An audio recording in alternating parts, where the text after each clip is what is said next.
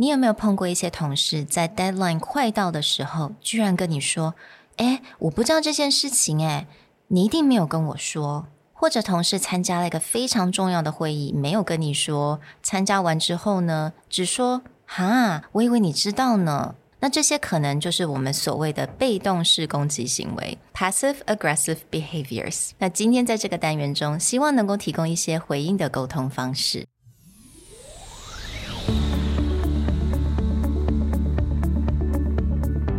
Hello，欢迎来到 Executive Plus 主管与沟通力的 Podcast。I'm Sherry, an educator, certified coach, and style enthusiast。我相信专业有效的沟通是语言跟逻辑的完美结合。And I'm Nick, a startup consultant, corporate trainer, and late night gaming junkie. I believe great communication requires the right mindset and solid frameworks. 我们希望带给大家职场英语的技能、跨文化沟通技巧与其他能帮助您成为出色领导者的工具。 Join us each week as we share our experience, research, and methodologies to take your communication and language skills from good to great.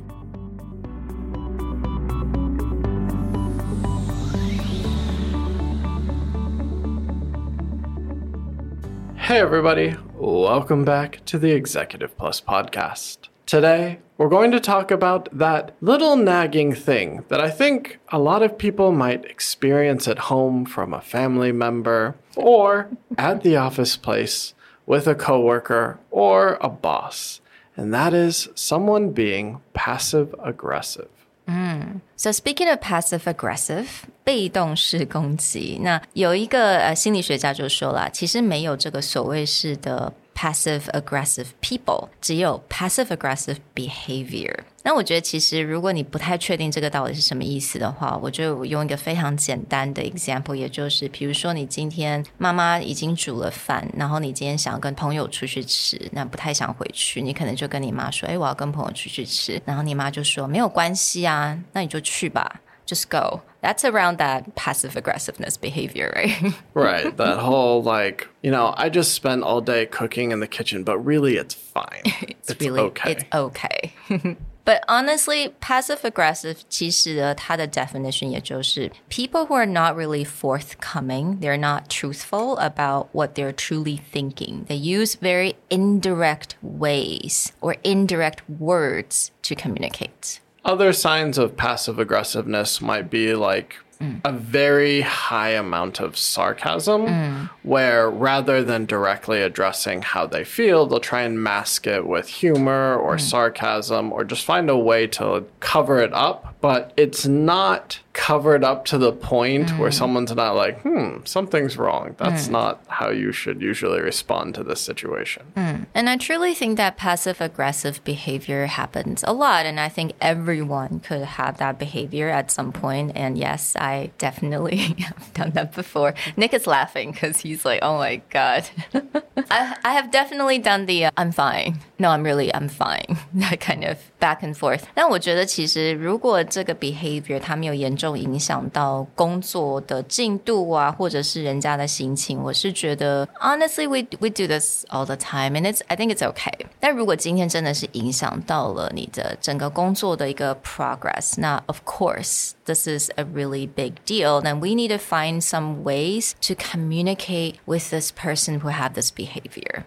So I think the first thing that we need to understand are what are the common triggers or mm. reasons that someone will be passive aggressive. Now, this is more likely to be a example of someone who isn't typically passive aggressive. Mm. I think we all know people who, although Sherry says they're not passive aggressive people, but people who tend to lean on this yeah. as a defense mm. mechanism more often than not. But in the case of you've noticed a coworker or a superior or someone you work with more often who doesn't typically mm. go with this behavior, but it is something that you've been noticing. What are a few reasons for this? Mm. Well, one of the few reasons maybe is they actually have difficult news that they need to pass on, but they don't know how to do it. So mm. they're trying to cushion the feedback or they're trying to avoid having to talk about this, mm-hmm. whether it's a confrontation or whether it's a problem. They may not know how to approach it. And so mm-hmm. the way that it gets handled is even more negative than just talking. I think it's the indirectness that confuses people, right? Like, what are you trying to say? Is it bad? Is it good? Also, if they feel particularly powerless, 有很多情况之下，他可能觉得他自己是一个受害者。They feel like they're the victim. So they feel really powerless, they feel voiceless, and sometimes they will use this mechanism to help them to communicate, but not really successfully. You'll notice this a lot when someone feels they have a loss of control. So we joke that in certain cultures, like the mother or the mother in law may be super passive aggressive. But sometimes, like when parents are passive aggressive, Yeah. it's because they feel that, like, okay, the child is growing up, they're mm. making their own decisions, they don't need me as much. And that loss of power or that loss of importance in mm. someone's life can also make them feel very passive aggressive. Or it could just be they fear rejection. They don't want rejection from people. And I think this is probably why a lot of parents, they would lean towards passive aggressive behaviors because they don't want to be rejected by their kids. And also their desire to be perfect. So these are just potential reasons why people choose that behavior. So let's get a little bit into what to do hmm. or what not to do. And a lot of the examples we're pulling from different articles or hmm. resources. For example, there's a great video from Harvard Business Review and a few other places from, say, like psychology, talking about how to hmm. deal with passive aggressiveness in the workplace. And most, and very consistently, the first thing they say is, don't call them passive aggressive. Like sometimes you feel that urge to call them out, be like, why are you being like this? But sometimes either A, they don't know that they're being like that. And so calling them out makes them more defensive. Or B, if they know they're doing it, that doesn't typically stop them. Yeah. 当他如果已经在用这些行为的时候，你说他，哎，你是 passive aggressive person，他一定会马上的就是 No, I'm not。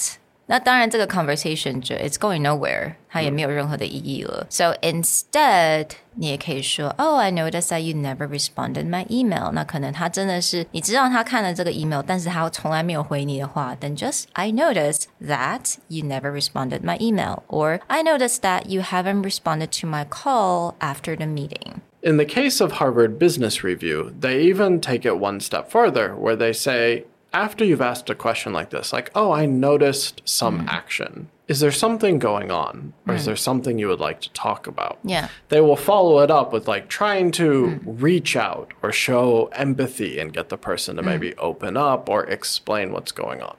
Exactly. And I think this kind of follows what we were talking about on the other episode is that think about what could bring a positive results, right? 因为在这种情况当中，你会很希望想跟他们来吵架，因为有的时候可能真的是他的 passive aggressive behavior 让你真的是有受不了了。It could be very negative, but try to think of what could what would the positive results be like and then try to convey it that way. So a second thing is don't label their feelings. 也就是如果他今天看起来就是很生气，don't say You look so angry right now. It, or 他可能看起来非常的 frustrated. Don't say you look so frustrated right now. And this is actually a step away from, you've probably heard us talking about labeling quite a bit with negotiation and Chris Voss or other things. But in this case, they recommend don't label the feelings, but in fact, go to that third step, which is try to focus on what they're trying to say. I mean, understand the underlying Yeah. reason why they're acting passive mm-hmm. aggressive. Is it do they disagree with the goals, but maybe they don't know how to say it or they mm-hmm. don't want to say it or they feel unheard? So, mm-hmm. like trying to understand is it the goals that are a problem? Is it they want to take the project a different direction? And so, what is that underlying meaning mm. that you can kind of pick up on and mm. then start to have a conversation about why they don't feel comfortable or they don't feel listened to for this particular topic? Right. And I would definitely suggest for this instance, pick up on these keywords that kept on being brought up, right？他可能一直在讲这个 project 或这个 due date，他可能有某一些的 keywords，那你就可以大概了解说，诶，他好像对这件事情特别的比较担心，他可能比较有他一些 concern。So I think that's one way. And once you kind of figured out what they're trying to say, 你这个时候就当然可以来 clarify with them. Be very upfront about your concern. You can say if there's anything that you would like to change about this project, what is it? Have them to tell you what that problem is.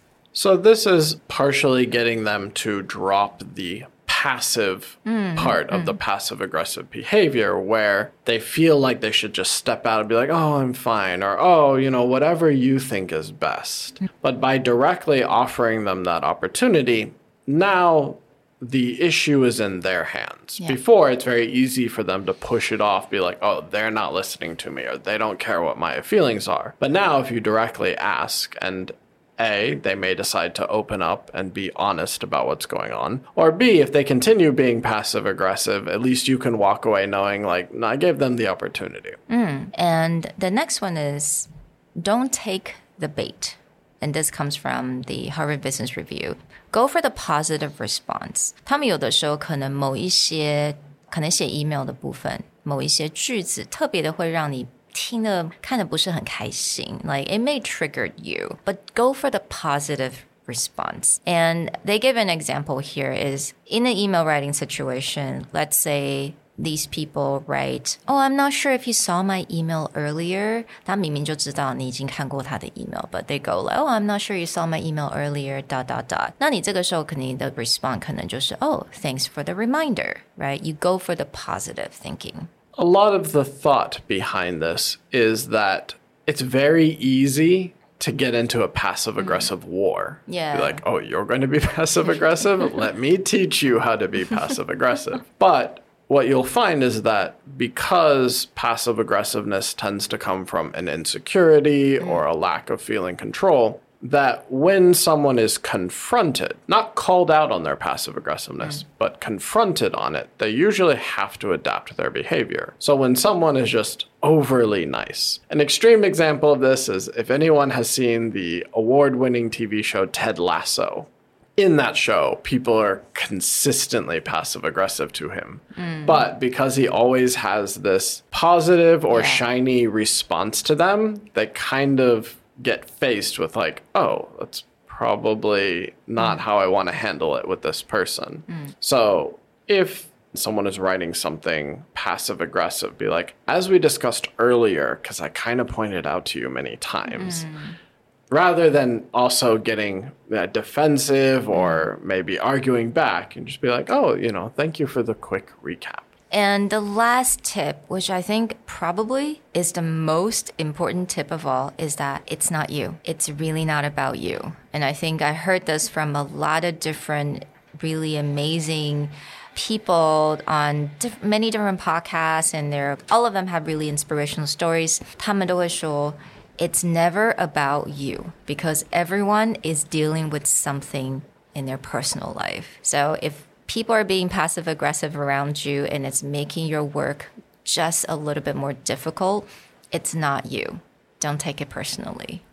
Well, we hope you enjoyed this quick tip guide on how to deal with passive aggressive behavior in the workplace.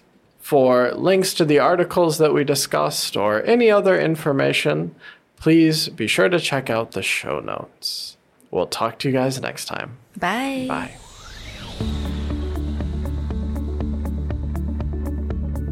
The Executive Plus podcast is a Presentality Group production, produced and hosted by Sherry Fang and Nick Howard. You can search us on Facebook, 主管英文 Executive Plus.